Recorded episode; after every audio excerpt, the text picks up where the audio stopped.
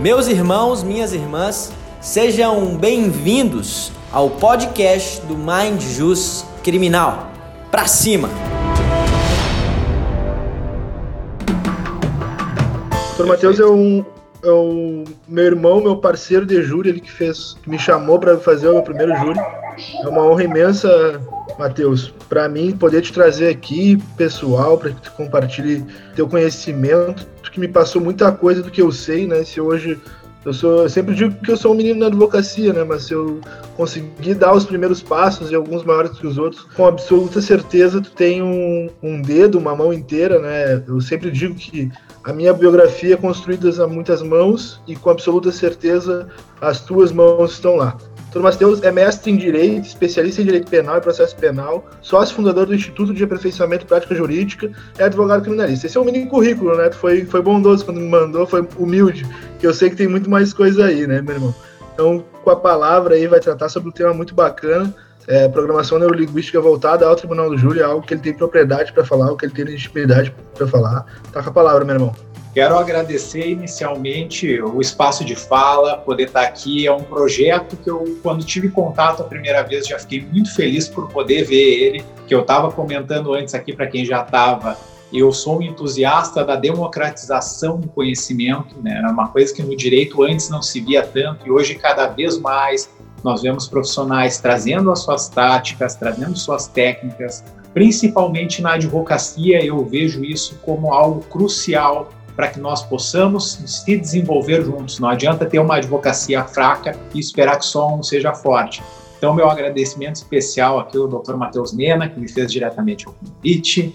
É uma alegria poder ver alguém que inicialmente foi teu pupilo, digamos assim, e depois virou um irmão. Hoje é o meu meu braço em plenário, todos os júris a gente faz junto, e estamos invictos em júris juntos ainda, né? Todos os pedidos que a gente fez até hoje em júri juntos, nós ganhamos, então é uma alegria poder te ver em um espaço de destaque, ver que a tua qualidade tu foi construindo, e um dos aspectos que a gente vai tratar aqui, que é a questão da modelagem, eu vejo que tu faz com perfeição, porque tu viu diferentes estilos de júri e criou o teu próprio, e hoje tu colhe os frutos de toda essa tua competência. Então, meus parabéns, meu muito obrigado aqui ao MindJus, a ti pelo espaço. Então, vamos lá, pessoal. O tema que eu estou trazendo hoje aqui é a programação neurolinguística voltada ao Tribunal do Júri. Eu vou falar inicialmente um pouco ela para a questão da advocacia, qual foi a importância dela, afinal, o que é ela, para quem nunca teve contato com esse tipo de conteúdo. E depois eu quero trabalhar especificamente um tema da programação neurolinguística que eu acho essencial para o júri, que é a questão dos sistemas representacionais, porque a partir deles a gente tem como moldar a nossa fala, moldar o nosso discurso para que tenha um melhor resultado no júri. Porque se eu sempre parto da premissa que não adianta nós termos a melhor tese defensiva possível dentro de um processo se a gente não souber transmitir ela da melhor forma para os jurados. Então é isso que eu quero tratar aqui hoje. Pois bem, pessoal, a programação neurolinguística, o que que ela estuda em si? Ela é um braço, digamos, da neurociência que vai uh, estudar formas da gente poder lidar com a parte inconsciente e consciente do cérebro humano. Né? Ela foi idealizada por dois profissionais, que era John Grinder e Richard Blunder. O John Grinder ele era professor da universidade e aí Richard Blunder entrou num grupo de estudos dele, era acadêmico de psicologia, John Grinder já era doutor em linguística e em psicologia, e então o Richard Blunder entra no grupo de estudo dele e eles começam a pesquisar uma questão que se chama gestalterapia. E a partir disso eles foram desenvolvendo mecanismos de uh, mudança de pensamentos pela linguagem, aplicando isso em grupos de estudo na universidade e conseguiram verificar essas mudanças e a partir disso eles começaram a lançar livros sobre o que eles denominaram ali a programação neurolinguística. Por isso eles são considerados os fundadores dessa programação neurolinguística e depois foram aperfeiçoando junto com outros profissionais, tanto da linguística quanto da psicologia, né? Aí com apoio da neurociência. Então, por isso, assim, pessoal, muitas coisas que a gente lê na internet Eu não concordo em pleno, mas vou passar aqui para vocês. E tem outras que são de fato essenciais e que cabe a gente refletir e quem sabe mudar ela no nosso discurso. Pois bem, passando essa questão introdutória do que é a programação neurolinguística, a forma com que eles trataram disso, vocês podem ver que teve um aspecto científico e acadêmico a respeito da programação neurolinguística. Então, ela não é um achismo como eu vejo uma certa parcela de pessoas falarem. Né? Ela tem base científica, ela é feita com estudos. Os aspectos principais que eu vejo da programação neurolinguística que a gente pode relatar para a advocacia em especial, eu acredito que seja a criação de avatar, que é algo que vem um pouco da programação neurolinguística. Até mesmo ontem eu estava palestrando para a Associação dos Criminalistas do Estado do Rio Grande do Sul aqui sobre o tema de empreendedorismo jurídico, a gente falou de avatar. O avatar, principalmente para a advocacia, o que eu vejo como importante é a gente ter o avatar definido na, na busca da clientela. Né? Isso aqui a gente está falando já muito, antes do júri, né? quando a gente vai para uma espécie de captação. Mas o que, que seria o avatar? Você definir no seu escritório quem é o seu cliente ideal. Como que a gente vai fazer essa definição? A gente vai fazer essa definição podendo ressaltar a idade do cliente. Então a gente fixa a idade, a gente fixa o sexo do cliente, a gente fixa a condição financeira do cliente, qual é ela. Para que, que a gente faz tudo isso?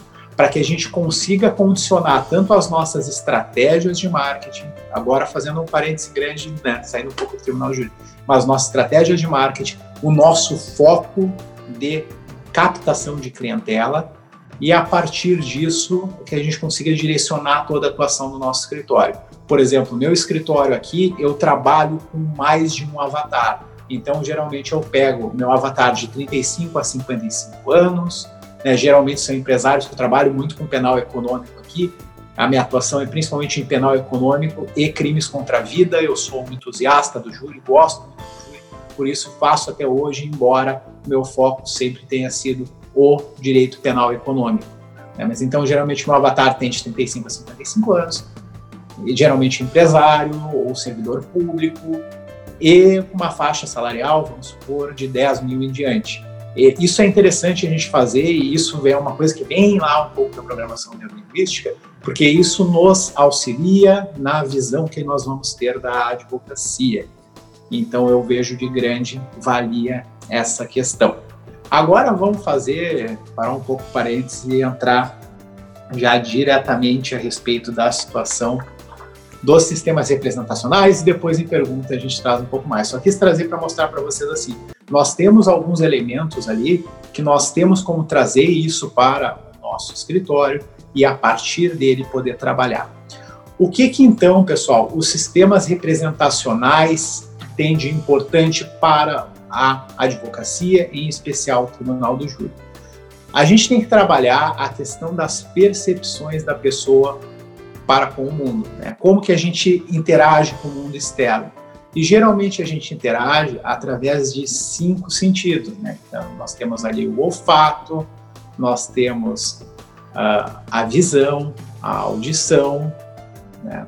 o paladar e o tato.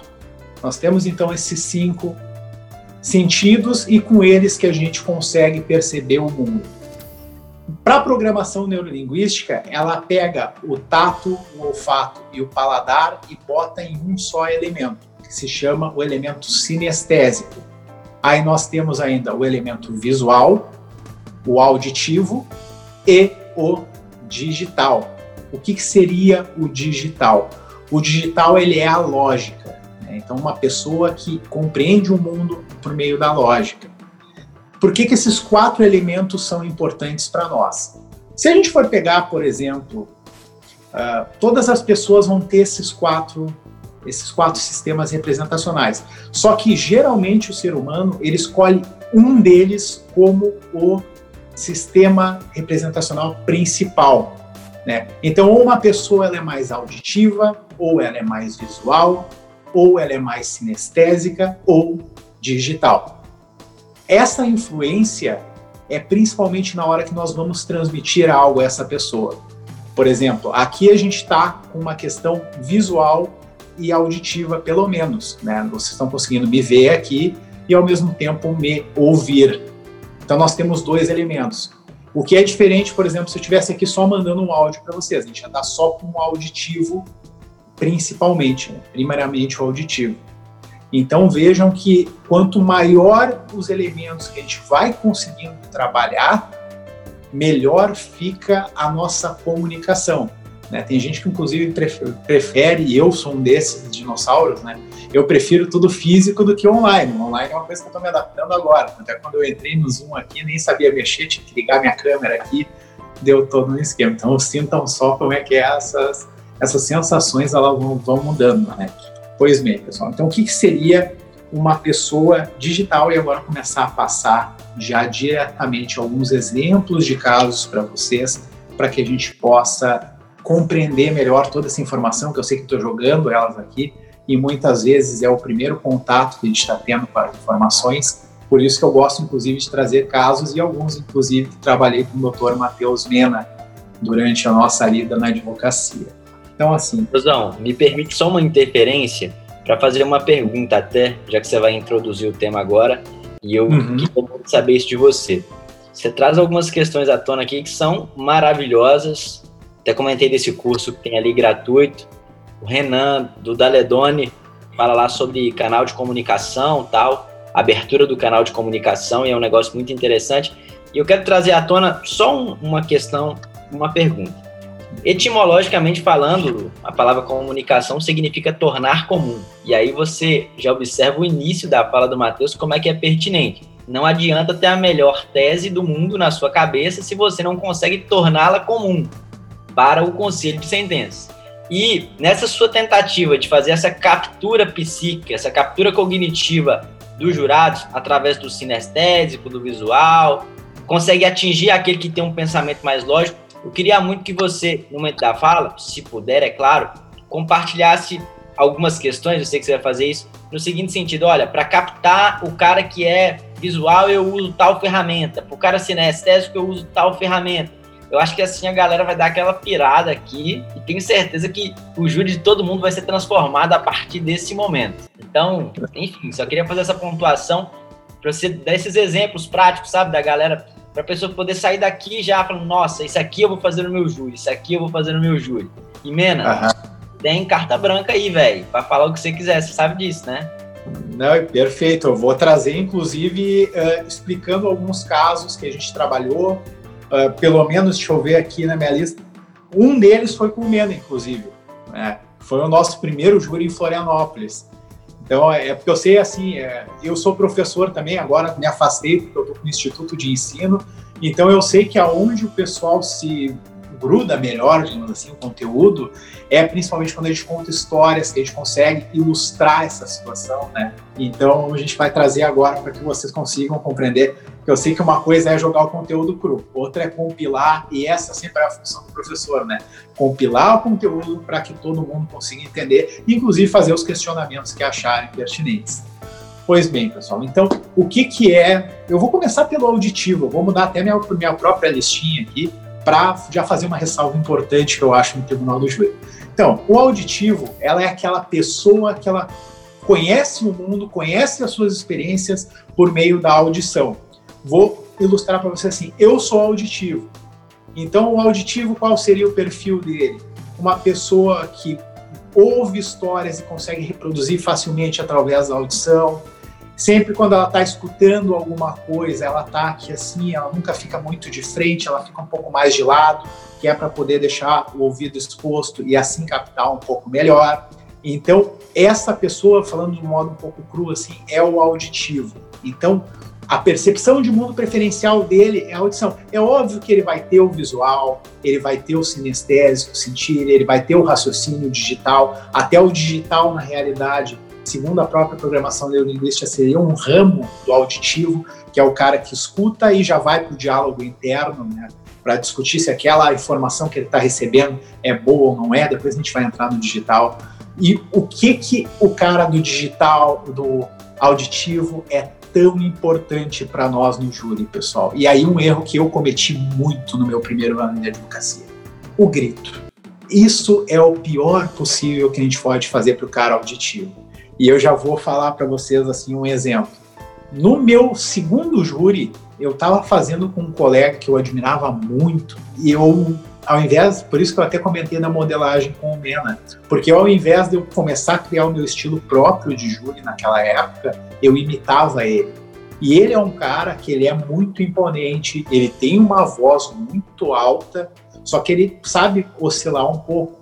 E deu a casualidade de naquele júri em específico, ele se indignou com uma situação de uma parte do promotor e ele deu um grito com aquela voz imponente dele, só que muito próximo do jurado. E o jurado ele era auditivo, né? Como eu ainda estava sentado na bancada, eu ficava analisando os jurados. Foi bem a época que eu tinha feito minha formação em programação neurolinguística, né? minha formação em practitioner. Então eu estava uh, zero bala ali, dando uma olhada no júri, e o jurado estava aqui, ele deu um grito. No momento em que ele deu o grito, o, o, jurado, até o Juliano perguntou ao Jean Severo, identificaram já, né? Tentando falar o nome. É o doutor Jean. Tá? Foi que eu, com quem eu comecei a fazer júri e fiz dois júri. O eco, uma parte, eco uma dos parte... penhascos. Foi? O eco dos penhascos. É, exatamente. Só uma parte aqui, Matheus, que chegou o, o, Guilherme, Guilherme Kuhn, que também já fez júri com o Jean aí, mais uma coincidência. Ah, Deve aí, ter ó, identificado também, se ele pegou a fala. Mas e aí o homem deu aquele grito, tia, que é característico dele, né? Só que na hora, como ele estava tão indignado, ele falou isso na, do lado do jurado. Cara, o jurado ele deu um pulo e na hora que ele deu um pulo ele cruzou os braços. Eu não sou muito daquela filosofia que a gente vê que, ah, não, simplesmente cruzou os braços, fudeu, o cara não te quer mais. Isso fala um pouquinho na programação neurolinguística e eu já não concordo tanto. Tem gente que está insegura no júri. Por isso que é uma coisa importante, pessoal. Tudo que vocês lerem sobre programação neurolinguística tem ao lado bom e tem um lado que tem que cuidar. E um desses, para mim, é essa função do ah, cruzou os braços, cruzou as pernas. O jurado ele pode estar ali numa situação onde ele não está acostumado, e geralmente não estão, a não ser aquelas cidades menores em que os jurados viram quase profissionais, né? Estão sempre lá. Mas o contrário pode ser que o cara esteja inseguro e simplesmente cruza os braços. Então não é só uma questão de não recepção. Só que naquele caso em específico, quando ele escutou o grito que ele deu pulo e ele fechou os braços, fechou a cara, eu, pronto, fudeu, esse jurado a gente perdeu. Na minha fala eu ainda tentava chegar nele, falar com ele, mas não. Ali eu já vi que ele criou uma resistência. E isso que é importante a gente cuidar, pessoal.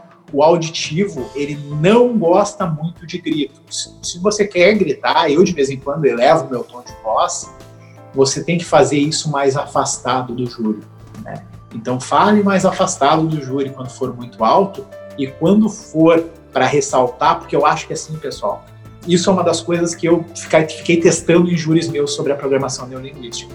Ao invés de gritar, principalmente o auditivo, é muito mais legal quando você quer mesmo fazer com que a pessoa preste atenção naquele ponto, chega mais perto do júri e vai baixando o tom de voz.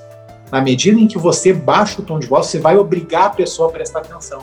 E se ela já está um pouco envolvida com a história que você está fazendo, que você está falando, ela vai ter que fazer, até quem não é auditivo, dependendo, já vai ter que fazer aqui para ouvir. E aí você consegue prender a atenção do pessoal. Então, da parte do auditivo, é isso que eu quero passar para vocês. Tomem cuidado com gritos e aí também aquela clássica, tomem cuidado com voz muito baixa por muito tempo, porque a pessoa vai se entediar.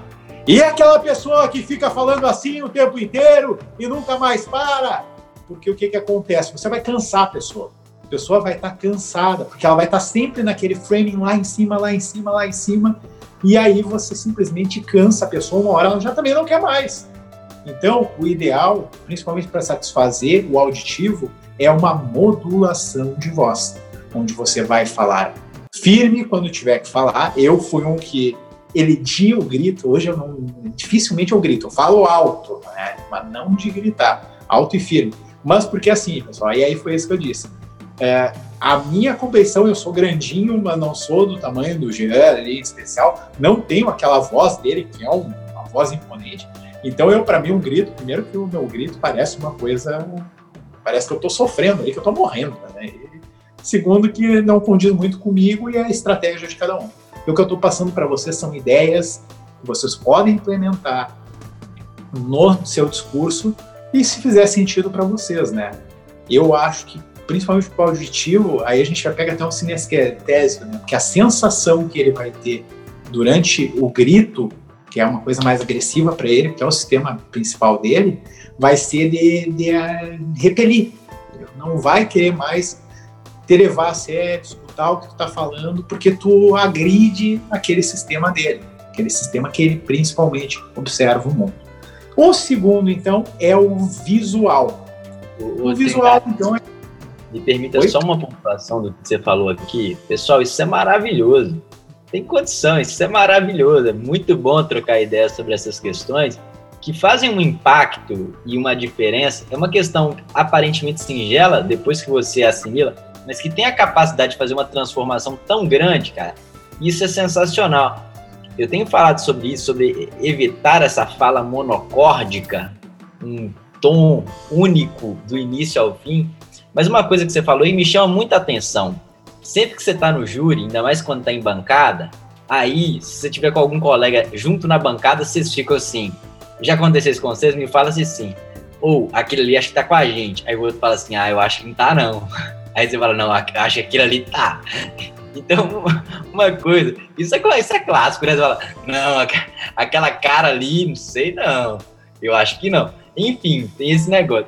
Mas uma coisa que é interessante, e eu já experimentei isso na prática, para tentar captar se tá ou não, é justamente isso que você falou. Você tá num tom um pouquinho mais alto, você dá uma baixadinha lá perto, o sustentador, e aí você fica observando se a manifestação física daquele que, você, daquele que vocês estão discutindo, como é que é a manifestação física dele. Se ele vai dar aquela pescadinha, para ver se ele vai dar aquela abertura. Você fala, ah, acho que tá. E às vezes você baixa o tom e ele fica lá mortinho, nem, nem dá moral.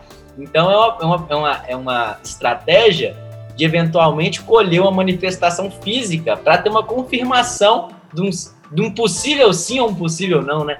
Isso é fantástico, cara. E já rolou comigo na prática. Quer ver? Vamos ver, vamos fazer esse teste lá. E assim, não tem como saber no final das contas, né? Mas na minha percepção, ele, ele, ele se entregou no momento em que o, foi feito o ressalte através do baixo tom e ele buscou a informação fisicamente. E tem isso, né? Ele vai dar aquela buscadinha na informação, você fala, ó, oh, esse aqui tá comigo. Então, enfim, só para registrar essa experiência aqui, que, velho, sempre foi sensacional. Eu já experimentei e funciona. Funciona, muito bom. Não, inclusive, a gente fica feliz, né? Porque, pô, pelo menos o cara tá prestando bem atenção no que eu tô falando, né? Se ele votou com a gente ou não votou, a gente não sabe muito bem, né? Mas ali a gente sabe que a pessoa tá prestando atenção. Então, pessoal, o visual, ele é um cara. Eu só aqui, antes eu vi uma, alguém falou uma dúvida aqui, só que só me apareceu um comentário. Eu tenho uma dúvida. Sou eu, sou eu, Matheus. Oi. Eu queria tirar uma dúvida a respeito de fazer barulhos, além da oratória, né, de, do tom, de subir, descer, de fazer barulhos. Está contando a história e ai, fechou a porta, aí faz um barulho de fechar, né? Que, que o auditivo ele recebe bem esse barulho? Como é que seria a percepção do barulho da bala, da briga? Como, como seria trazer esses barulhos para o júri? Ótima pergunta, tá? É muito boa mesmo. Por que, que isso é importante, pessoal? Parece que eu que passe essa informação. O, cada sistema representacional, a gente vai estar tá se comunicando. Por que, que eu estou trazendo isso para vocês? A gente vai estar tá comunicando com a forma que a pessoa enxerga melhor o mundo. Olha, eu falando agora um aspecto visual, enxergar seria visual, né? mas que ela recebe melhor o mundo. E o que a Lívia falou é perfeito, porque o auditivo, ele percebe o mundo inicialmente pela audição, ele prefere. Então, quando você faz o barulho pá, da bala, o barulho de algo caindo, de uma discussão, usa o tom de voz da discussão, por exemplo, no crime passional, você vai estar tá trabalhando aquele lúdico por meio da audição. Então, ele vai possivelmente fazer essa projeção que você quer na medida em que você está atendendo o sistema representacional principal dele. Então, por isso que é ótima pergunta, porque sim, a gente consegue, por meio dessa manipulação de sons, fazer com que ele consiga projetar na cabeça dele aquele tipo de informação que a gente está passando. Então, sim, quando você vê que um jurado é auditivo, é ótimo que você faça isso. E até uma coisa que eu ia ressaltar no final, mas eu vou ressaltar agora só para a gente já poder. Eu vou passar aqui os quatro elementos, mas é evidente que na hora do júri, por muitas vezes, a gente não vai conseguir identificar só olhando o jurado qual é o sistema dele, né? Precisaria de uma conversa para poder pegar algumas frases e a partir delas uh, poder construir qual é qual. Como a gente não tem essa comunicação com o jurado enquanto está acontecendo o júri, o ideal é que a gente pegue esses quatro elementos que eu vou passar e insira no nosso discurso, para que a gente consiga compreender os quatro sistemas representacionais. Eu vi que teve mais alguém que perguntou, que chamou aqui para alguma dúvida. Respondi bem, Nívia? Respondeu. Obrigada, Matheus. Acho que foi o Felipe que chamou aqui agora. Aqui, doutor. Boa noite. Boa noite. Doutora, estava uh, observando a sua fala, bem interessante essa cosmovisão que o senhor traz a respeito do, do Tribunal do Júri. E a pergunta que eu faço para o senhor, porque essas habilidades que nós advogados a gente não a gente não adquire na academia do direito e também muito menos na teoria, né, na literatura na doutrina. Eu percebo que todas essas essas habilidades que o senhor tem mencionado, que exige do tribuno, do júri, nós não adquirimos na academia de ciências jurídicas, mas em, em outras áreas como artes marciais, aulas de dança, teatro, música, porque quando o senhor fala ali sobre a impostação da voz, isso daí são, são entonações de, que, que nós aprendemos na, na música, por exemplo, ou no canto. Né? Então, Sim. o que, que o senhor uh, poderia falar a respeito disso? Seria interessante para nós, advogados, aprender essas habilidades através das artes marciais, da dança, da música, do teatro, para ter essa, essa sensibilidade, essa percepção da, dos jurados e saber aplicar isso? Muito bom também o teu questionamento. Sim, a gente tem que ter. E, tem um tribuno aqui do Rio Grande do Sul. Eu acho que eu posso falar a pessoa errada, talvez, porque isso é uma coisa que já vem sendo construída há muito tempo, né? Mas se não me falha a memória, foi o Vetoretti que falou muito aqui, pelo menos a primeira vez que eu escutei foi dele mas acho que isso é mais antigo ainda, né? Que o tribunal do júri, a gente é quase que 20% do direito. O resto, o tribuno, ele tem que conhecer a natureza humana, por isso a importância, por exemplo, da neurolinguística, da psicologia, né, da neurociência. O teatro também é muito importante. Eu sou um que queria ter feito teatro quando era mais novo, agora ainda estou tentando arrumar tempo, porque agora minha projeção é daqui a dois anos fazer meu doutorado, então estou numa loucura agora para poder ajustar a parte acadêmica, mas sim, é essencial que a gente tenha essa vivência e por muitas vezes a vivência, por exemplo, em artes marciais, e já tive um caso que era uma questão de, de atingir a área vital. E eu, por muito tempo, fiz uh, capoeira, eu fiz nove anos, boxe eu fiz dois, muay thai eu fiz um ano, né? E quando foi a questão da discussão da área vital, a gente estava, naquele caso era acidente de acusação, cara tinha dado uma facada na barriga do, da vítima e tinha sido de cima para baixo e a defesa estava sustentando naquele momento que ali não era a área vital que ele não queria matar, que era uma questão de lesão, né? Só que a, a facada ela teve uma inserção aqui assim, ó, tanto que perfurou o diafragma e pum, morreu. Mas que ele estava querendo sustentar a defesa, olha, não, naquele caso ali, ele não queria, porque ele só tocou a faca. E aquilo ali nem por si só era uma área vital, foi uma fatalidade. Aí eu peguei o, o auto de necropsia ali, tudo, né? E demonstrei, não, peraí, a facada de cima para baixo aqui na região, tu vai atingir o diafragma. Ela é, porque se tu der no peito, tu tem que ter muita força para romper o osso aqui do peito. Agora, se você der daqui para cá, você vai conseguir atingir o diafragma. E como eu sabia disso? Porque lá quando eu fiz boxe, meu professor era fissurado nisso. Ele te dizia, não, dá aqui na boca do estômago, se der um pouco mais para cima. E aqui, inclusive, se passar uma faca, você pode atingir o diafragma da pessoa e é morte na hora. Então, o soco também é interessante aqui. Vê só, eu aprendi lá no boxe uma coisa que, que foi, eu não tive na faculdade a parte de medicina legal, aqui pelo menos aqui eu me graduei não tinha, e eu fui aprender isso no boxe. Por isso que é a importância do advogado ele conhecer diversos ramos, conhecer a natureza humana, conhecer a literatura, porque sim, isso traz uma vantagem para o júri. Não sei se respondi bem a pergunta ou se deu uma viajada aqui. Eu acho que você é, aqui, só fazer uma parte aqui, que nós temos aqui um, um, um especialista em bater em diafragma, hein? Deladone tá, tá, online com a gente aí, ó. Pois é, eu ia falar, já cara. bateu muito diafragma já. Tem uma, uma, uma fala muito interessante de uma utilização de técnicas de luta mesmo, sabe?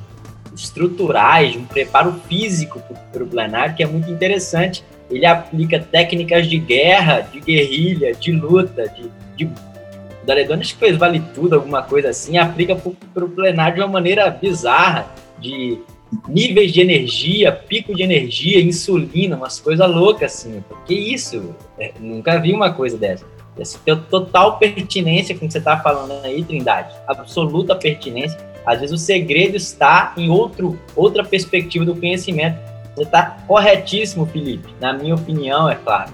Maravilhosa a pontuação. Claro, existe vida inteligente além do direito. é verdade. E principalmente no júri, eu acho que a maioria é além do direito, né? Porque a gente tem que trazer a natureza humana. Nós estamos sendo julgados, ali o cliente está sendo julgado pelos pares, né? A gente está falando para os pares que são pessoas humanas. Então, quanto mais a gente conseguir trazer, principalmente fora do direito, e que agregue de fato, né? Não seja uma viagem, é muito bem-vindo no júri. Até para a percepção de uma coisa que a gente vai falar também, que é do rapport. Né? Que você, o jurado cria rapport com você. Mas dando sequência, então, pessoal, eu acho que eu tinha parado na questão do visual, né? Eu ia começar a falar. Então, o visual, ele é aquela pessoa que ela percebe o mundo primeiramente pela visão, né? E como que a gente pode trabalhar isso, o visual? Agora sim, já vou trazer mais técnicas de discurso. O visual, o ideal é que nós consigamos sempre trazer para ele uma questão assim, veja o que está acontecendo. Uma coisa que eu amo fazer, tá, pessoal? Vou fazer um parênteses aqui minha própria fala. que eu amo fazer é delimitar o espaço do plenário. Quando eu vou falar geralmente do inquérito policial, por exemplo, alguma prova que foi produzida lá, alguma versão, eu me afasto o máximo possível dos jurados, vou quase na bancada da defesa e mostro ó, o inquérito e aí projeto minha voz também para que o jurado possa me escutar sem gritar Aqui no inquérito foi dito isso, isso, isso e isso. Dou um passo até geralmente a metade do plenário. Na audiência de instrução foi feito isso, isso e isso. Agora no plenário eu chego próximo dos jurados. Por que, que eu faço isso para o visual geralmente? Porque aí quando eu vou falar do inquérito de novo durante os debates, eu não preciso mais ficar me deslocando tanto no plenário. Eu aponto lá para a bancada da defesa. Eu faço um marco visual para ele, para que toda vez que eu apontar para lá, ele vai lembrar que aquilo ali é inquérito. Quando eu apontar para o meio e talvez me dirigir um pouco mais para o meio, ele vai lembrar que aquilo ali eu estou falando da audiência de instrução da primeira fase. E quando eu estiver ali próximo, ele já sabe o que, que é. Isso para o visual é muito importante. Então, o visual, o que, que a gente tem que sempre primar para o jurado que é visual? Pegar, mostrar para ele se o processo é físico, como é arcaico aqui para um lado do nosso Rio Grande do Sul aqui, e mostrar para ele a prova. Se a gente tem a possibilidade de colocar na TV, vou colocar isso na TV. Se tem um quadro e a gente pode fazer um desenho daqui a pouco, e se for um bom desenhista também, eu, por exemplo, sou um péssimo, jamais faria desenho ali, mas desenhar para ele. Eu já, tive, já teve um júri que a gente ganhou já, isso foi o meu primeiro júri com o Jean, fazendo o cliente desenhar um mapa do local dos fatos, para a gente comprovar que não tinha como ele cometer o crime onde ele cometeu e fazer o trajeto que o Ministério Público estava dizendo, porque esse trajeto ele teria feito a pé e passaria na frente de uma delegacia. Então, isso foi feito por meio da, do desenho de um mapa. Isso para o jurado visual é excelente. Então, a gente pode fazer trazendo para ele recursos visuais ou na nossa linguagem induzir ele a produzir isso na cabeça por um meio visual. Então, quando for falar, por exemplo, assim, trazer para vocês então o meu exemplo de visual aqui do júri, que é o júri que eu fiz com o Matheus Mena em Floripa, o primeiro. Esse júri, pessoal, ele foi muito legal porque ele foi um júri que ele é um caso perdido. A gente entrou no júri perdido.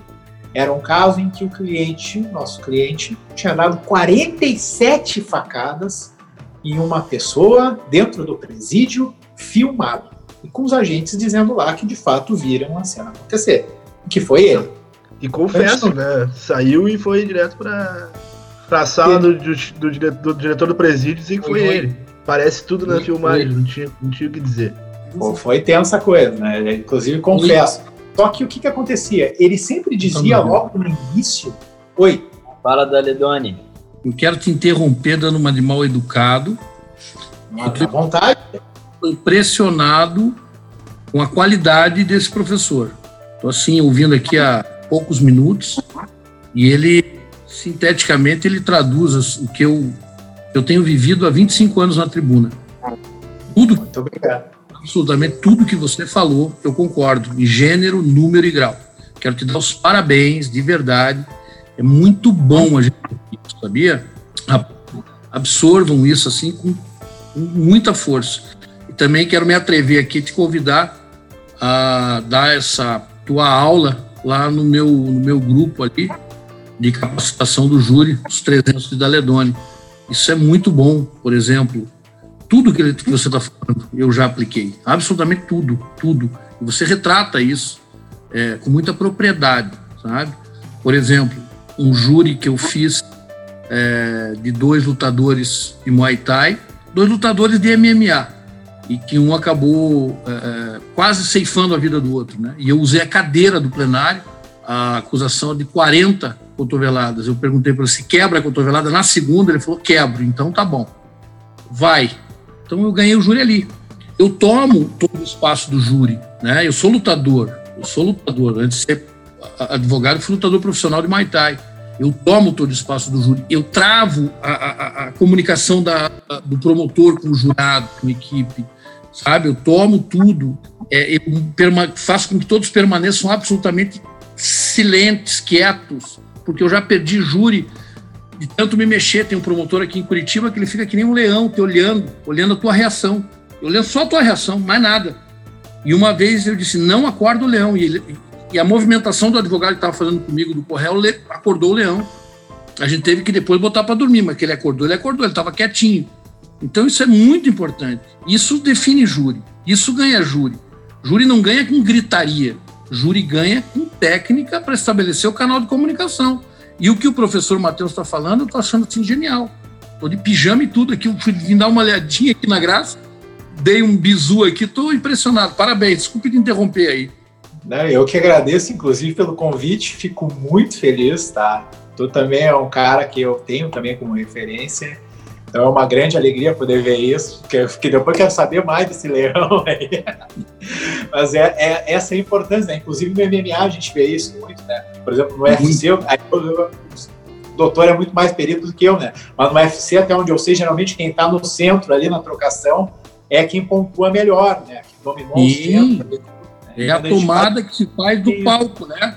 A tomada de palco, a tomada de palco, o jurado está te olhando, você está dominando tudo, ele vai prendendo atenção, ele vai prendendo atenção como uma alcateia de lobos ali se posicionando. Eu tenho isso já e, por exemplo, tem o júri da Rotan, que eu fiz uma formação em diamante, que é uma formação é, é, é, é militar, né? Eu fiz muitos cursos de, de- de combate urbano e a gente tem uma formação diamante, que eu sempre digo formação diamante no réu, enquanto o jurado está se preparando, estão os 25 jurados ali. Nesse júri nós tínhamos 80 jurados convocados, porque eram 13 réus. Eu disse, ó, nós vamos ganhar um pedaço desse júri na entrada, tá? Coloquei meus dois filhos paramentados é, é, é, de BOP, eles eram pequenininhos, eu disse formação em diamante, mas eu tenho que preparar a rapaziada, né? Porque muitos nem sabem o que é. Preparei protegendo os réus. E aquilo foi fenomenal. E um drone por cima. Depois vou passar isso aí, você vai gostar. E ali, para causar uma impressão. E daí fizemos uma corrente de oração. Tudo antes das portas do plenário se abrirem. Porque o júri já tinha começado. Entende? Para a gente tomar aquela atenção mesmo. E daí foram seis dias. E nesses seis dias eu fui, por exemplo, né? Eu tinha lá, quando a acusação estava indo bem, bem, bem, bem, pum, eu ligava aí o Vanderlei Silva. Eu acabava simplesmente com o júri, porque tudo se voltava para o Vanderlei ele começava a cumprimentar todo mundo. Acabava aquilo, entrava o secretário de segurança, uma outra testemunha, e eu fui intercalando isso. E eu dei um- eu cansei muito os promotores com essa, com essa diversificando, entendeu? Muito, muito, muito, não estava entendendo. Assim, eles ficaram muito mal, maus mesmo, de saúde, sabe, nesses seis dias. Eu consegui desgastá-los ao extremo. E depois foi só pancada para amortecer a turma. Foi muito legal. Isso que o professor Matheus está falando, porra, é tudo que vocês têm que aprender, de verdade. Obrigado pela oportunidade de estar participando aqui. Eu que agradeço pelos apontamentos, foram muito bons também, né? Ver, essa, ver essas táticas, a gente sempre aprende também, né? Inclusive poder trazer isso para o nosso cotidiano também. Então eu que agradeço pela intervenção. Então, pessoal, voltando para a questão então do nosso caso ali que a gente fez, até o Dr. Matheus depois me, me corrige se eu estiver errado, que aí a minha memória pode me trair, mas que eu lembre, então era uma situação de 47 facadas, gravado, o réu saiu do pátio onde aconteceu o crime e já se entregou, e ele sempre dizia ali: eu fiz porque era ou eu ou a vítima. Ou seja, já foi um prato para quando a gente entrasse, a gente sustentar a única coisa que seria possível, que era uma questão de coação moral irresistível. Por quê, pessoal? No vídeo que tinha ali a gravação, dava ele correndo, dando as facadas, enquanto ele dava as facadas dentro de uma quadra de futebol, tinha um cara que estava jogando futebol e ficava ordenando os outros presos a seguir jogando futebol. E tinha um cara que estava num ponto bem ceguinho ali que não tinha como ver só que tu sempre via um braço apontando. E o nosso cliente deu pelo menos umas 13 facadas, correu, o braço apontava, ele voltava, dava mais umas 10 facadas. Agora não vou mais me recordar a quantidade, a gente contou na época. Ele dava as facadas, voltava, ele fez isso por quatro vezes. Então, quando a gente chegou no plenário, a primeira questão era como é que a gente escolheu o júri. Né? Foi até, eu acho que o doutor Matheus que fez a, a seleção dos jurados. E se não me falha a memória aí, Matheus, tu me corrige se eu estiver errado, o júri ficou com cinco mulheres e dois homens, ou quatro, ou três homens e quatro mulheres, mas era um júri predominantemente feminino. E qual foi o grande problema, por um lado, nisso? O promotor ele tinha faca e queijo na mão ali porque estava gravado, né? E era uma cena, uma barbárie. Só que ele disparou isso no vídeo várias vezes, né, durante a fala dele, inclusive enquanto um dos policiais, um dos agentes penitenciários estavam ali, para verificar se era aquilo mesmo que tinha acontecido, se eles estavam disparando bala de borracha na hora. Qual é o problema que ele fez ali? Ali foi uma primeira deslizada que ele teve. Das mulheres, três eram visuais.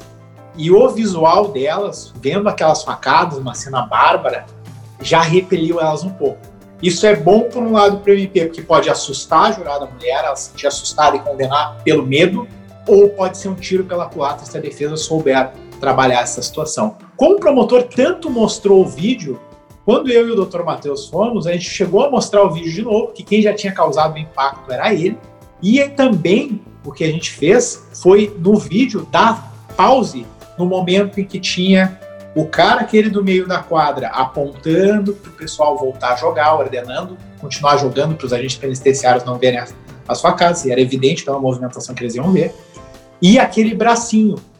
Aquilo ali, para o cara visual, a gente não ficou mostrando só uma cena de barbaridade, de morte, a gente deu sentido para o visual ali, mostrando, ó, aqui tem um braço, esse cara aqui tá mandando, tanto é que ele dá a facada, corre esse cara aponta de novo, a gente vê o dedinho apontando e ele volta. Então esse cara manda.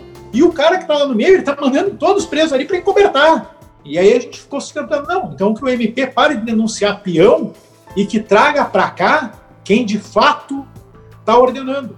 É, até, até o discurso que a gente usou lá foi bom, porque a gente pegou e falou assim para eles: aqui a sociedade de Florianópolis vai decidir se tem que trazer para cá, se vai se contentar com um peão que se não fosse o nosso cliente era qualquer outro preso, ou se vai pedir que venham os líderes para o banco dos réus, que vocês não se contentam com pouco, vocês querem líderes, vocês querem combater de fato a criminalidade aqui em Florianópolis, dentro do presídio. E até isso aí foi o lugar. Mas por que eu estou trazendo isso para vocês, pessoal? Porque a gente usou o aspecto visual ao nosso favor. A gente não usou simplesmente aquilo que podia agredir o visual. Nós demos sentido para aquela agressão através da fala e do visual. Naquele caso específico, não sei se tem alguém aqui de Santa Catarina, a tese, Augusto, era a coação moral irresistível. Né? A gente sustentou que ele estava sendo coagido. Né? E o conselho de sentença absolveu ele, entendendo esse fato. Então, isso que é relevante, pessoal. Assim, o visual a gente tem que tomar esse cuidado, mostrar, mostrar as coisas, mostrar as provas mas também dando sentido, principalmente quando a prova não for, algo bárbaro, né? Eu fiz um júri esses tempos aqui no interior do Rio Grande do Sul, em que a perícia, não sei por que, que eles fizeram isso, mas tinha foto colorida, um dos disparos foi na cabeça. Só que não chegou a afetar o cérebro, o cérebro ainda estava organizadinho ali, bonitinho, pelo menos por fora. Mas me cortaram o cara aqui, tiraram o tampão e tinha a foto do cérebro da pessoa ali. Aquilo ali tu mostra para um cara visual, mulher, dependendo, ou um homem que seja um pouco mais sensível, vê só a sensação que vai ser para essa pessoa. Quem aqui não está acostumado já dá uma sensação ruim, né? E a mesma coisa acontece nesse tipo de situação. Por isso, assim, utilizem aspectos visuais, tanto na linguagem, então na linguagem, se eu não tivesse aquela imagem uh, muito específica para dizer, olha, vejam a situação em que o meu cliente estava submetido. Vejam só a pressão que ele estava tomando lá. Vejam só, eu não estou falando sintam a pressão que ele estava lá. É vejam. Isso, para quem é visual, ele projeta isso na cabeça. Então, é uma forma de tu conseguir fazer com que ele aceite melhor aquela informação que você está passando. Não sei se tem alguma dúvida, alguém a respeito do visual. Posso tocando? Só uma complementação, é, não a conteúdo, mas ao, ao, caso específico que agora tu, tu tava contando e eu me lembrei que quando tava passando o vídeo, né, que tu tava captando é, esses, esses jurados que são mais visuais, tu também, em determinado momento, eu me lembro direitinho, até porque eu tenho esse júri gravado aqui no computador e volta e meio eu assisto, né? Porque foi realmente um, um muito bacana de fazer.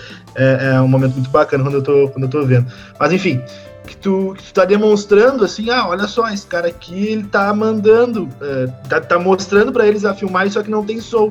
E em determinado momento começa, começa a dizer assim, ok, ele tá falando assim, ó, continua, continua jogando bola, e tu vai, vai, vai, vai, vai. Tipo, tu, tu capta o visual e ao mesmo tempo o auditivo mostrando a, a imagem e reproduzindo o que eles estariam supostamente falando, né?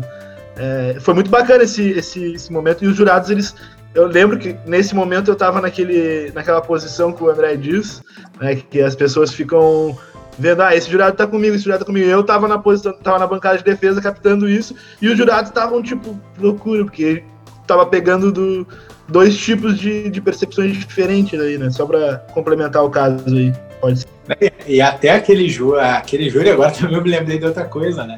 Eu pedi a arma do crime, que foi um pedaço de ventilador com um pedaço de, de roupa ali, eles usam uniforme, então aquele pedaço que era para ser laranja, só que como ele deu muita facada, escorreu todo o sangue, né? Então aquele pedaço laranja, ele tava aquela cor marrom escuro já, porque o sangue estava seco. E quando eu pedi a arma do crime para a assessora do juiz, ela pegou aquele negócio assim, ó, o maior nojo da vida dela. E eu meti a mão naquele sangue seco, desenrolei a, a camisa que tava ali, com sangue seco, e mostrava para os jurados, porque uma das coisas que eu tava falando pro promotor, esse caso específico ele era louco porque o cara nem era mais tratado fechado, ele tinha sido uh, processado por roubo, a sentença era de semiaberto, ele era para ter sido removido, ele não foi, ele já estava quatro meses no fechado ilegalmente, né? Então era uma loucura. E para ilustrar aquilo ali, eu peguei aquele sangue e eu apontei para o promotor e falei, doutor, o senhor está com. Desculpa, o senhor está com moral de cueca aqui para acusar o meu cliente, porque esse sangue aqui também está na mão do Ministério Público. Vocês tinham que, como função do fiscal da lei, ter pedido no PEC para ele sair, o PEC provisório. Como vocês não pediram, a tua mão tá suja também, doutor. Aqui, ó, esse sanguezinho aqui tá na tua mão também. E ele ficou louco, gente. Né? Mas também para ilustrar ali o visual. Mostrei, inclusive, a negócio ali. Ao invés de mostrar o cara só tomando facada, inclusive mostrei aquele sanguezinho ali que era, de fato, fazer uma questão de impacto, mas dentro daquela, lógica que a gente estava seguindo, estava explicado o porquê do impacto. É isso que eu acho importante. Lívia, por favor. Matheus, eu tenho uma dúvida. Agora a gente está vendo um estudo mais aprofundado sobre as microexpressões faciais, né?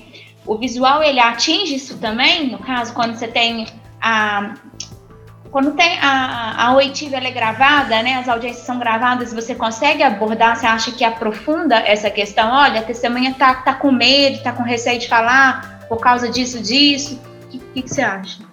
Lívia, vou te dizer agora uma questão, mas é muito pessoal, tá? E é minha mesmo, não é nada aspecto jurídico, técnico, com base em artigos científicos, como que é o conteúdo que eu estou trazendo aqui. Mas vou te dizer assim, ó, eu logo que comecei a cursar direito, eu não sabia se eu queria direito ou psicologia. Em especial, análise comportamental eu sempre achei fenomenal. Então eu comecei a fazer muitos cursos que eu tinha à disposição na época sobre questão de análise comportamental. E aí eu fiz um curso de detecção de mentiras e mais um curso específico só sobre microexpressões, que quem trabalha muito essa questão das microexpressões é Paul Ekman, né? que para mim é um dos, dos grandes autores sobre o tema. Tá? O que, que eu acho? O visual ele vai ter uma maior percepção desse tipo de microexpressão. É, mas dentro da microexpressão, quando vai estudar essa parte, a gente tem duas possibilidades, que é aquela pessoa natural ou a pessoa treinada. A pessoa natural é aquela que muitas vezes nem sabe, é inato a ela uh, a verificação se alguém está mentindo por meio de microexpressões. Então ela sente aquilo ali e aí ela consegue reagir, tá?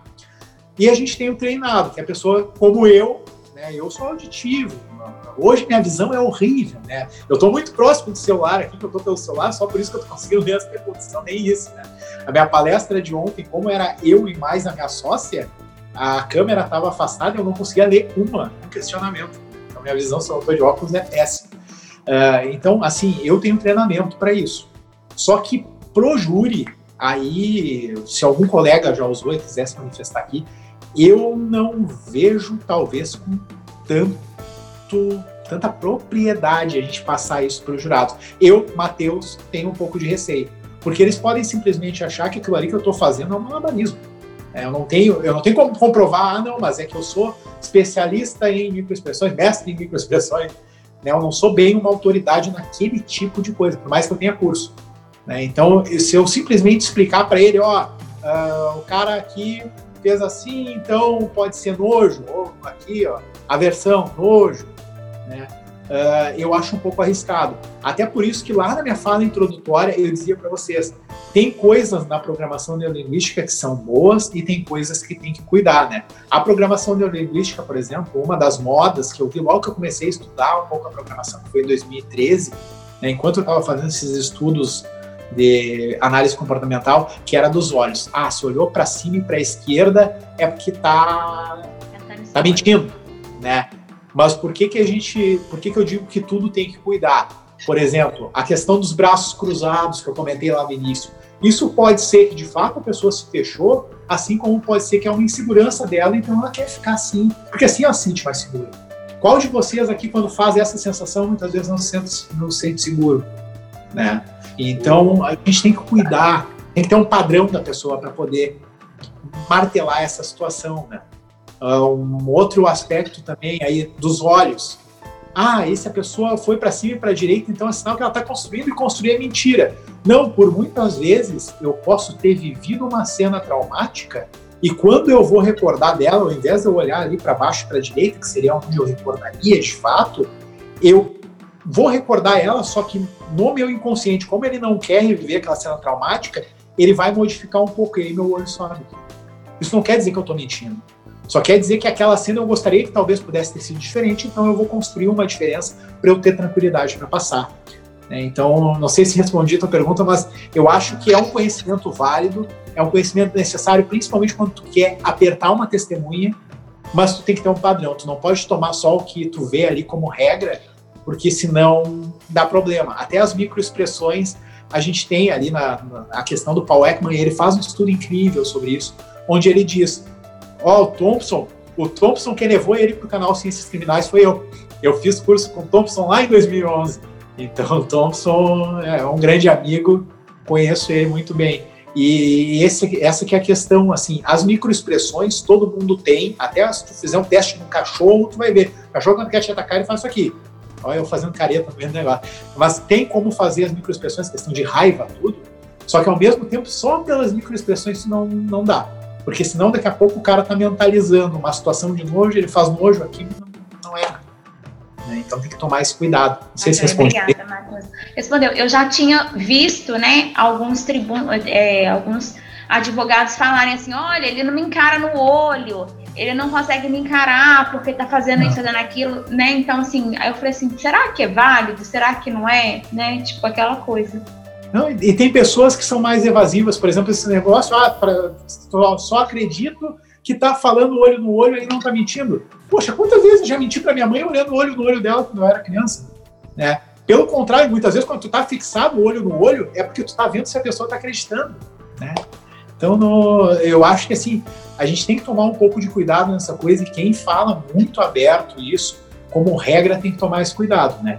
A não ser que a pessoa de fato tenha feito experimentos e isso tenha mostrado. Por isso que eu disse assim, eu sempre vou trazer aqui as questões aqui para vocês, algumas informações absorvam e achem legal. Se achou ruim, deixa de lado, mas só considera, né?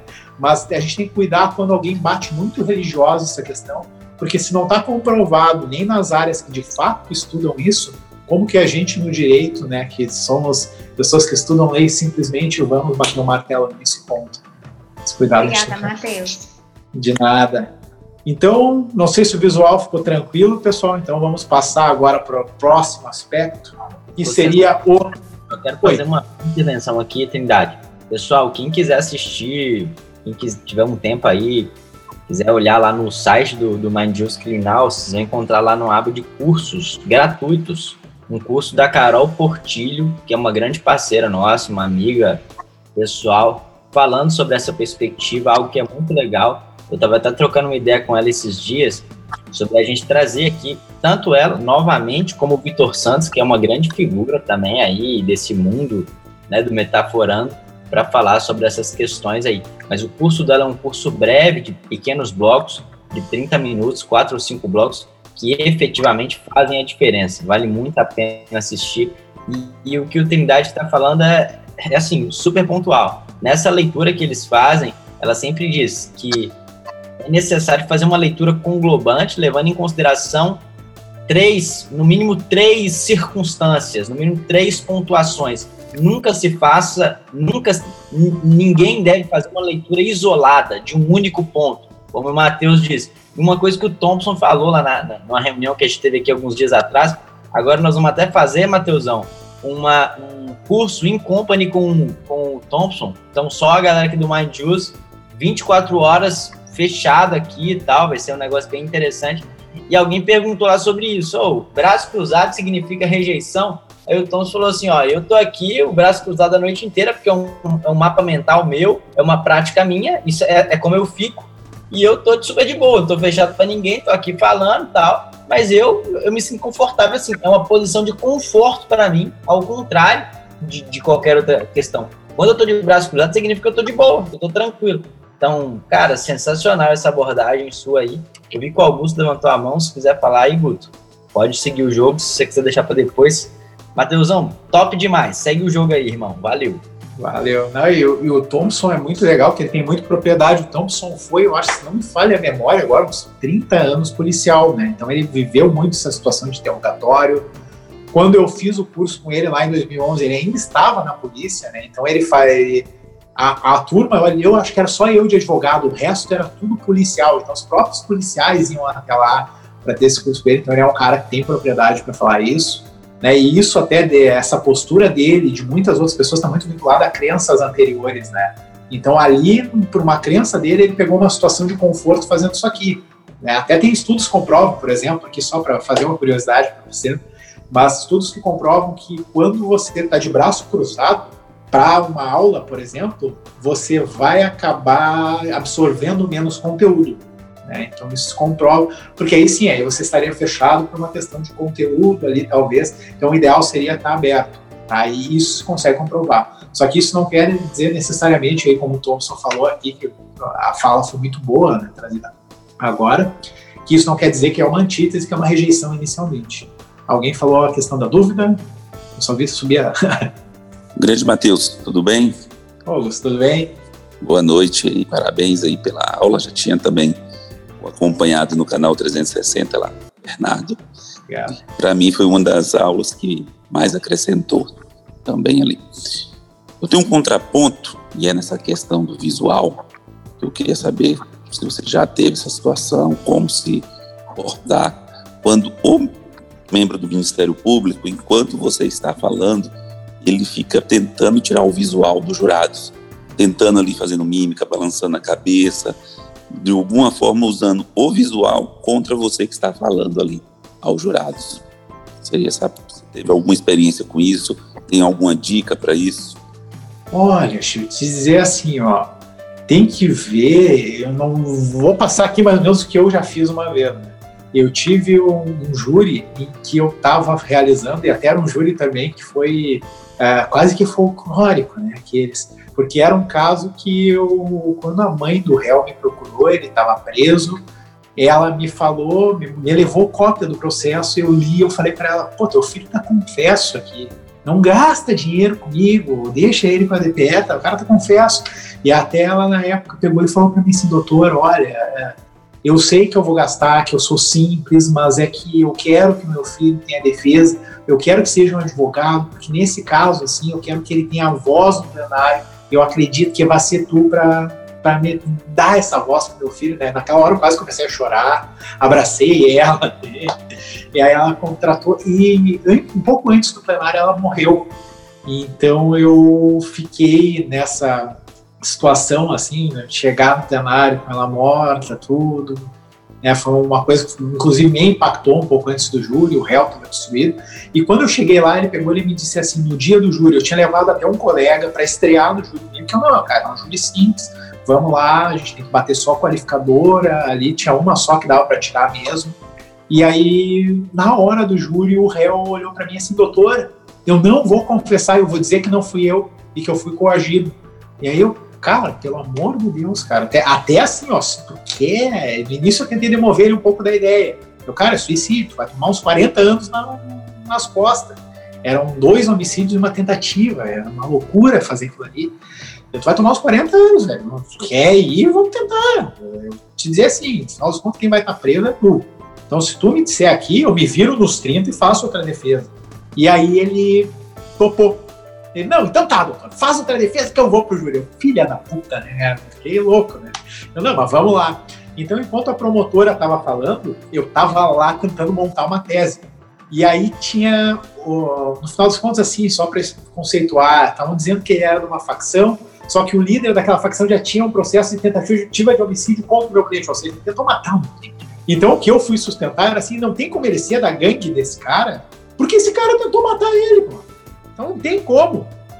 Tu tá dizendo que ele era da gangue nessa época se antes teve uma tentativa de homicídio, né? A tentativa era anterior ao fato processado. E aí, enquanto eu estava sustentando essa questão, deu a casualidade de aparecer um outro promotor que faz júri também aqui na comarca de Porto Alegre, e ele ficou fazendo isso atrás, de ficar. E aí eu peguei, parei o júri, os jurados estavam prestando atenção em mim, eu parei o júri e virei para ele, doutor, o senhor eu acho que não está participando do canal, o senhor quer falar alguma coisa? E aí ele se perdeu ali, não era nem, não era promotor daquele caso, não era portaria. E aí se perdeu um pouco assim, o senhor não quer falar nada, não quer fazer nada, peço que o senhor pare então de gesticular. Ou o senhor entra aqui e vá, vá para o debate junto, então. Aí ele travou. Né? Então eu tive uma situação, na realidade, que não era um ator. Mas vi o Juliano comentar agora que é uma questão de daqui a pouco ficar na frente. Né? Acho válido, só que daqui a pouco o cara também vai ficar fazendo outro tipo de coisa. Eu acho que ali o ideal, a gente já vai para uma questão de autoridade. É tentar tirar a autoridade do promotor. Tá? Como que a gente poderia tentar tirar a autoridade ali? Se ele está fazendo mímicas muito infantis, dá a palavra para ele. Pergunta, às vezes trava, porque pensa só, se você está falando, está usando sistemas ali, e o jurado começa a se distrair um visual com aquela atenção, tu já não está com a atenção daquele cara. Então, dependendo, para a fala e pergunta, doutor, quer trazer alguma contribuição? O senhor está com algum tipo de questão aqui? E se persistir, consigne em ato e depois pode ir fazer alguma uma questão recursal. Mas eu acho que é legal fazer isso. Tra faz ele trazer, então.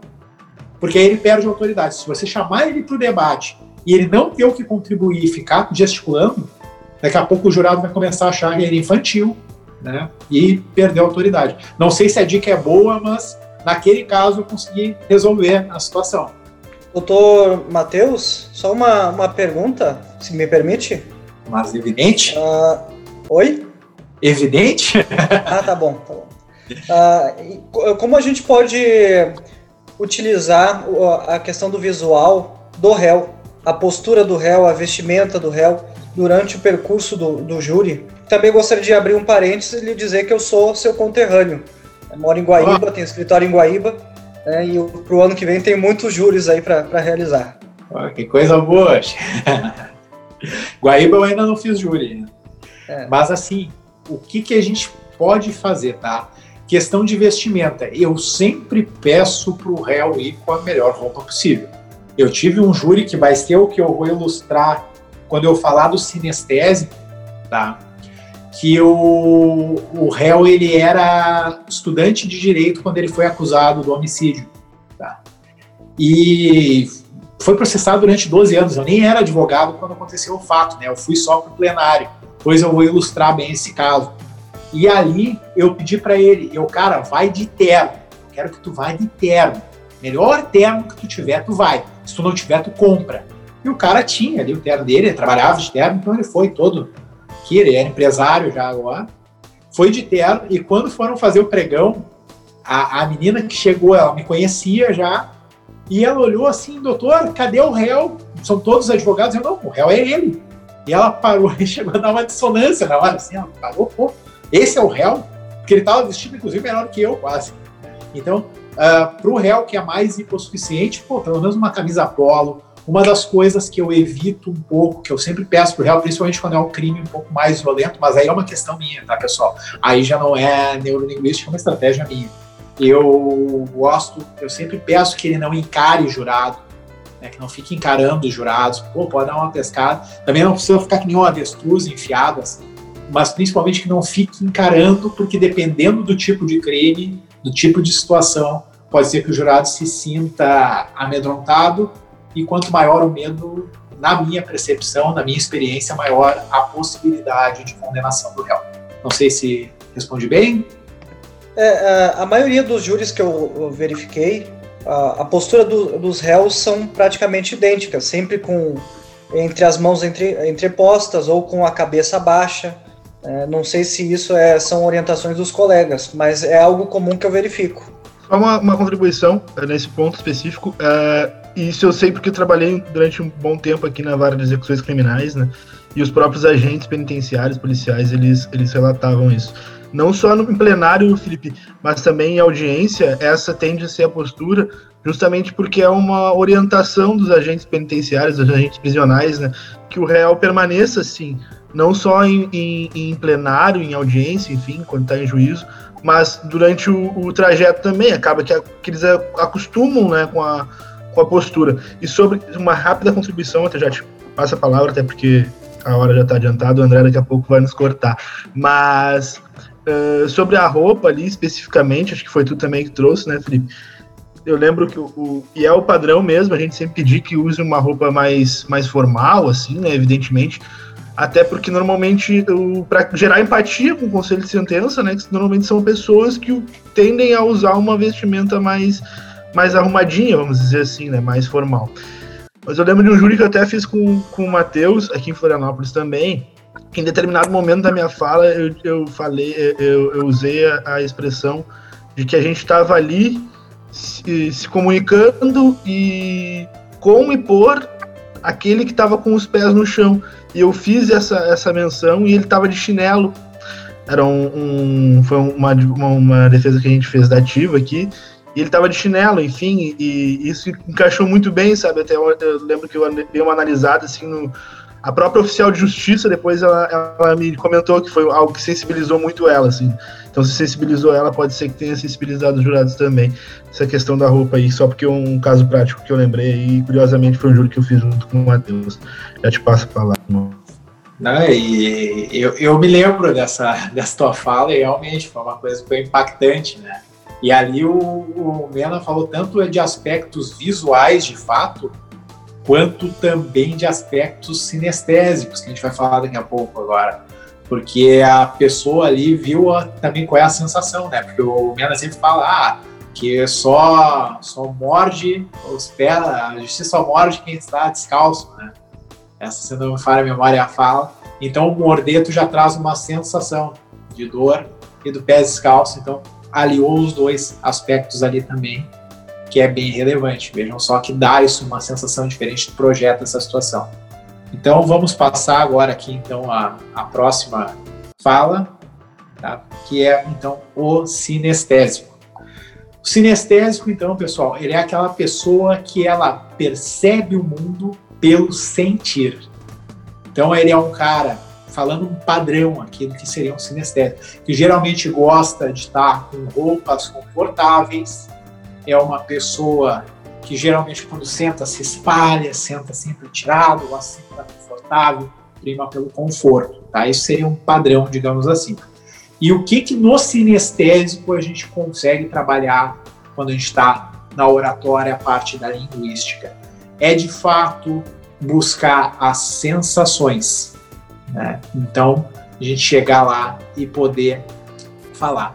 Uh, agora trazendo dois exemplos de júris que um eu fiz com o Dr. Matheus e o outro eu fiz aqui em Porto Alegre, que inclusive era esse caso do cliente de terno, tá? Esse caso do cliente de terno, então, só para introduzir para vocês, ele era um cara que estava cursando direito numa faculdade aqui de Porto Alegre e foi denunciado por homicídio. E o que, que era a base da denúncia? Que ele era matador de aluguel e que ele tinha matado por R$ 1.200 na época. Tá? Na época, a faculdade que ele cursava, a mensalidade era 700 reais por mês e ele tinha uma renda fixa de aluguel de imóveis que ele tinha dado do pai, que era em torno de 5 mil reais por mês. Ou seja, não tinha motivo nenhum para ele ser um matador de aluguel e matar por uma mensalidade e meia da faculdade. Mas, pois bem, o que, que aconteceu ali? O pai da vítima, a primeira vez, foi dizendo que ouviu dizer que era um cara de 1,70m, alemão, de olho azul. Na segunda vez, ele falou que era um cara de 1,70m, alemão, de olho azul, de nome, primeiro nome tal. E na terceira, ele chegou e deu o nome completo do meu cliente. Tudo não ouvi dizer. Lembrando que a jurisprudência hoje, inclusive, é que hearsay testimony, né, que a gente traz essa questão lá do direito norte-americano, não vale. Né? Não só do ouvir dizer, tu tem que ter alguém que presencialmente tenha visto essa situação. E isso é uma coisa que até hoje a gente ainda tem que brigar nos tribunais superiores, embora tenha jurisprudência pacífica. Então, o que, que acontece? Desculpa, brigar nos tribunais superiores não, chegar até os tribunais superiores, né? porque alguns tribunais estaduais ainda têm esse problema. Então, o que, que acontece? O meu cliente ele tinha 1,90m, era moreno, tá? Ou seja, não tinha hipótese alguma de ser aquela primeira descrição que o pai ouviu dizer. Mas ele foi processado porque era o nome completo, o MP aceitou, foi pronunciado e fui contratado para o júri. Quando eu cheguei no júri, era um caso que era tranquilo para a gente trabalhar né, no plenário, só que ele estava tão assustado por ter chegado no júri, por ter algum conhecimento de direito, né, que ele estava num nervosismo puro. E no interrogatório, eu fiz ele, eu cantei para ele: vem cá, cara, se hoje o conselho de sentença, depois de 12 anos de processo, te absolver, o que, que tu vai fazer da tua vida? E aí ele disse: eu vou voltar para a faculdade de direito porque eu quero ser advogado. E aquilo ali foi uma coisa que eu senti na hora, pô, tive uma sensação assim que até me, me lacrimejou o olho na hora. E durante a minha fala, eu peguei e trouxe isso de volta. Quando eu terminei de trabalhar toda a prova do processo, eu pedi para ele, fulano, agora vem aqui até mim na frente dos jurados. Como ele estava com uma roupa muito boa, os jurados criaram empatia, que foi o que o falou, né, criaram empatia com ele, e eu me senti à vontade de trazer ele bem próximo dos jurados. Botei a mão no ombro dele, isso aí, para o sinestésico, a pessoa que gosta do sentir, o jurado sinestésico, já dá uma sensação. Quando eu toquei nele, era como se eu estivesse tocando também no jurado. O jurado também sentiu ali, pô, ficou, identificou o cara. Botei a mão no ombro dele e disse assim: Cara, hoje eu tenho certeza que esse conselho de sentença vai te absolver e vai te dar uma chance. E agora quero que tu prometa na frente do conselho de sentença para eles que tu vai sair daqui e tu vai te inscrever de novo, te matricular de novo na tua faculdade e que tu vai realizar esse sonho, porque eu sei que a sensação que tu vai ter agora vai ser muito melhor do que talvez a que tu teria quando estivesse formado lá. E quem vai te proporcionar essa sensação é o conselho de sentença. E por isso que eu tenho certeza hoje e promete na frente deles. Aí ele prometeu, bem, nisso aí já tinha as juradas que estavam ali, já começaram a chorar. A mãe dele começou a chorar na plateia. É claro, aqui eu estou falando só muito rapidamente, né? Tinha dentro do contexto. Só que eu usei ali aspectos sinestésicos, principalmente, para que todo mundo tomasse aquela sensação dele. E, e, nisso criasse uma empatia monstra, né? Então, isso que a gente pode fazer no júri, no caso do sinestésico, tá? É trazer essa sensação. Até um outro júri que eu e o Dr. Mena fizemos daí, que também teve um aspecto sinestésico muito forte, inclusive foi ele que trouxe, foi o último júri que a gente fez em 2019, onde o nosso cliente estava abrindo uma padaria, né, já estava tudo pronto, e aí ele foi comemorar com os peão ali que iam trabalhar com ele ali junto, bebeu demais, foi lá na padaria, na parte de cima se desentendeu com o proprietário do imóvel, e resumindo, na briga ali ele matou um cara que eu acho que era o namorado do, do dono do imóvel, né, então foi uma, uma coisa horrível, e ele morreu ali, ele matou o cara, vamos supor, na sexta, na, na terça-feira, na sexta-feira nasceu o filho dele, a esposa dele estava grávida de nove meses. E a gente, para criar essa empatia, o doutor Matheus foi quem ficou responsável por isso, ele trabalhava muito a questão para que o jurado sentisse o que ele sentiu de ter o filho nascido enquanto ele estava preso. É, eu usei esse aspecto um pouco porque eu sou pai, mas o doutor Matheus que ficou responsável por trabalhar isso também. E aí ele trabalhava isso. Olha, imaginem a sensação de quem está preso e vê o seu filho nascer, que estava com o seu, seu empreendimento pronto para sair do papel, tudo prontinho e é preso por homicídio e a família fala e tem que entregar o imóvel e vender tudo. Olha a sensação que esse cara teve. Isso já não serve como punição? Né? A gente trouxe isso e era um aspecto muito sinestésico. Então é isso que vocês têm que trazer quando for falar para o jurado sinestésico, são as sensações. Tranquilo aqui, pessoal? Sensacional, Trindade. Uma ponderação aqui, já estamos caminhando os passos finais, tá? Já, já vamos aqui para uma hora e meia de bate-papo. Mas estou impressionado, cara. Assim, sensacional as abordagens. Eu tenho absoluta convicção que muitos dos seus ensinamentos aqui serão aplicados no júri de muitos amigos e amigas que aqui estão. Sensacional, cara. De novo, Mena, quero reiterar a possibilidade dessa ponte aqui, viu? Obrigado, meu irmão. Eu que agradeço pelo reconhecimento. Não sei, dá tempo da gente responder essa pergunta ou vou para o último? Ah, segue o jogo, segue o jogo, por mim. Então, alguém tinha chamado, não sei se foi a Lívia. Fui eu, de novo. Matheus, deixa eu te falar, é, viralizou no Instagram um, um, vídeo de um defensor que ele cantava no júri uma música e foi, foi bem emocionante, sabe? Eu não lembro se era do, do Rapa, a música agora, e aí eu queria que você comentasse essa questão de trazer a música, de trazer a letra, se isso se enquadraria como sinestésico também, por favor. Quem, foi, quem fez isso foi o Stoqueiro, ele tá sempre aqui com a gente. Em vários... Eu, né, é, eu fiquei na dúvida se era ele mesmo, e assim, realmente, quando você escuta ele tocando, cantando e explicando a letra da música, é muito comovente, mexe mesmo, sabe? Foi é. sensacional. Verdade, ele é bruto, show é ótimo trazer essa situação da música também, e não é só o sinestésico que vai balançar ali, também o auditivo. Vamos lembrar que aí o auditivo principalmente vai estar tá naquela aquela melodia, vai sentir. Quem eu sei que fez isso também uma vez, que foi folclórico também ali, foi o próprio Gia Severo. Ele teve uma situação em que ele recitou Racionais MC durante um júri, né, aquela música Um Homem na Estrada, ele recitou tudo, era uma situação em que, uh, se não me falha a memória, alguém da família, isso eu acho que tem até um artigo publicado dele, em uma coluna sobre isso, em que a, a principal argumentação de alguns, para alguns que tinham sido denunciados, era uma participação em um funk que dizia que tinha matado fulano lá, tudo, e aí ele recitou Racionais MC, a parte do Homem na Estrada, e aí, com várias entonações de, de voz, ó, o Juliano está dizendo que era do bonde ali. E ao final ele perguntou para eles: olha, emocionante, né? E os jurados balançaram a cabeça. E ele disse: olha, uh, isso aqui que vocês se emocionaram, isso aqui não é um poema, que ele identificou inicialmente como poema, isso aqui é um rap do Racionais MC. Vocês se emocionaram por um rap, não condenem essa família por gostar de funk. Né? Então ele trouxe também dentro desse contexto. Né? Então eu acho que é muito relevante. Eu, particularmente, não teria como cantar uma música, né? não, não, me acho um bom cantor, muito antes pelo contrário. Mas quem tem esse recurso e sendo válido, encaixando bem na tua tese, é muito interessante, porque tu vai estar tá trabalhando ali pelo menos com o sinestésico, o auditivo. Se o, eu nunca vi esse vídeo, mas se ele tocou o violão, daqui a pouco até um visual, porque ele tá vendo ali tudo. Então tu consegue trabalhar muito bem essa situação.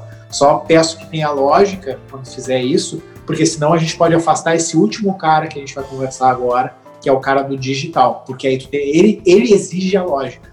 Né? Então, se não tiver a lógica, pode ser que esse cara seja resistente a essa situação.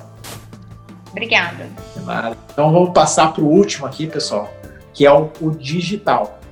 O digital, e, e esse aqui eu, eu tive uma cagada, júri desse, com um jurado digital que se anunciou depois para mim, né? uma jurada digital. O digital é aquela pessoa que ele age pela lógica. Tudo para ele tem que ter lógica. É quase que ele só acredita vendo. Né? Embora eu só acredito vendo, veja só visual. Né? Mas esse é um cara que tu tem que sempre mostrar a lógica. Toda fala que você fala para esse tipo de pessoa, ela tá buscando a lógica naquilo. E aí o que que acontece, pessoal? Então ele, você tem que sempre trazer uma conexão daquilo que você está fazendo. Por isso que trazer um poema, trazer uma música é, é sempre válido, desde que você consiga botar lógica naquilo para que você possa satisfazer esse tipo de jurado. Ele é aquele que vai te exigir a prova, que você demonstre a prova, que você mostre para ele a prova.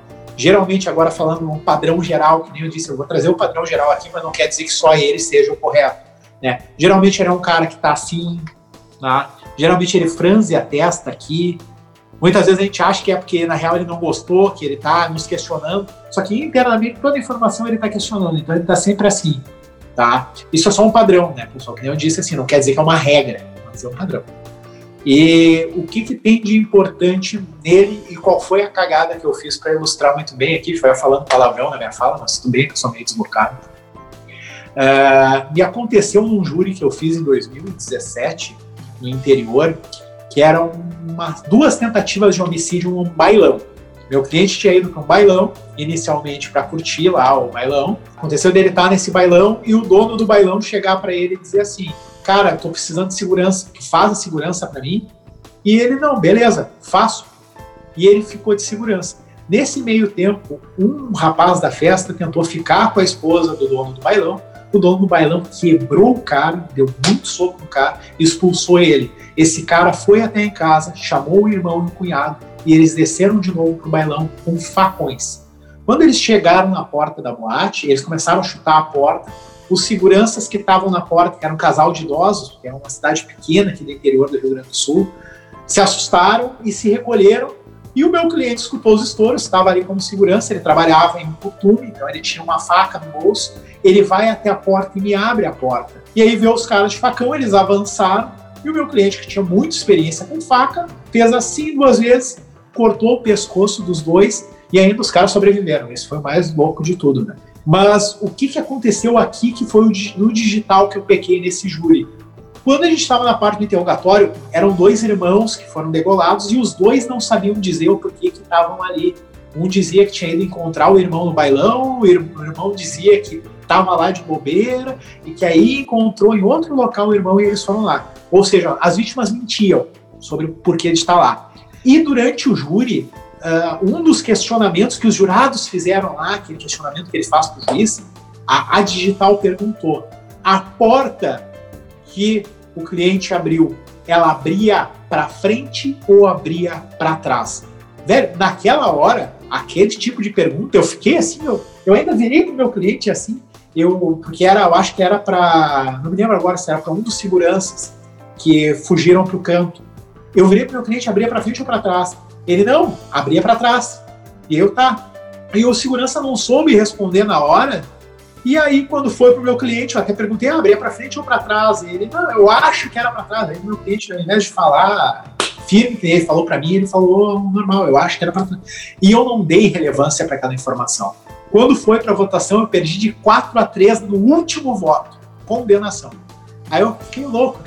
4 a 3 ainda. E quando acabou o júri, a jurada veio até mim e disse assim: Doutor, tudo bem? Uh, posso te contar uma coisa? Eu votei para condenar. Aí eu, pô, filha da mãe, vem me contar isso aí agora, né? Para ralar, né? E eu, tá, por quê? Eu quero entender. Ela disse assim: Não, doutor, é porque para mim abria para frente a porta, porque teu cliente não soube dizer o outro, meio que deu a entender que não sabia, mas podia ser para frente. Então, para mim, abria para frente a porta. E se abria para frente e os caras dessem um passo, dava tempo dele fechar e ter não ter acontecido essa tragédia, ele evitava a tragédia. Aí eu parei, pô, o que condenou foi a porta, aquele abrir para frente ou abrir para trás, que eu não dei bola. Só que ela, como era digital, quando deu aquela dúvida e ela ficou com aquilo na cabeça, Acontece que se eu não dou a resposta para a pessoa, ela cria a própria resposta. E ali eu fiquei numa roleta russa e o tiro acertou. Né? Então esse é o cara do digital. Então para resumir assim, pessoal, e fazer o fechamento, a importância, eu acho que acabou ficando bem estabelecida aqui, graças a Deus, né? É que vocês trabalhem isso, trabalhem qual é a linguagem principal do jurado, aquela linguagem que ele aceita melhor a informação, que ele consegue processar melhor a informação. Como para avaliar a gente precisa de outros padrões, utilizem esses quatro recursos: o recurso digital, com a lógica das provas, o recurso auditivo, né? Ali a modulação de voz, a produção de efeitos sonoros, né? o visual mostrem as provas, o sinestésico falem da sensação. Né? Então era esse meu recado que eu queria dar para vocês. Espero que essas informações sejam de valia, que vocês possam aplicar isso no Tribunal do Júri com vocês e fico à disposição para qualquer questionamento, qualquer dúvida posterior. É só me chamar, pode me chamar pelo Instagram, por onde quiser. Sensacional, Trindade. Cara, incrível bate-papo. Queria registrar aqui antes de acabar, irmão, reiterar de novo ah, os agradecimentos ao Mena pela possibilidade. Agradecer ao Felipe pela participação sempre pontual, a Lívia, minha querida amiga, parceira, irmã, sempre trazendo à tona questões maravilhosas. Obrigado, viu, Lívia, pela participação de sempre.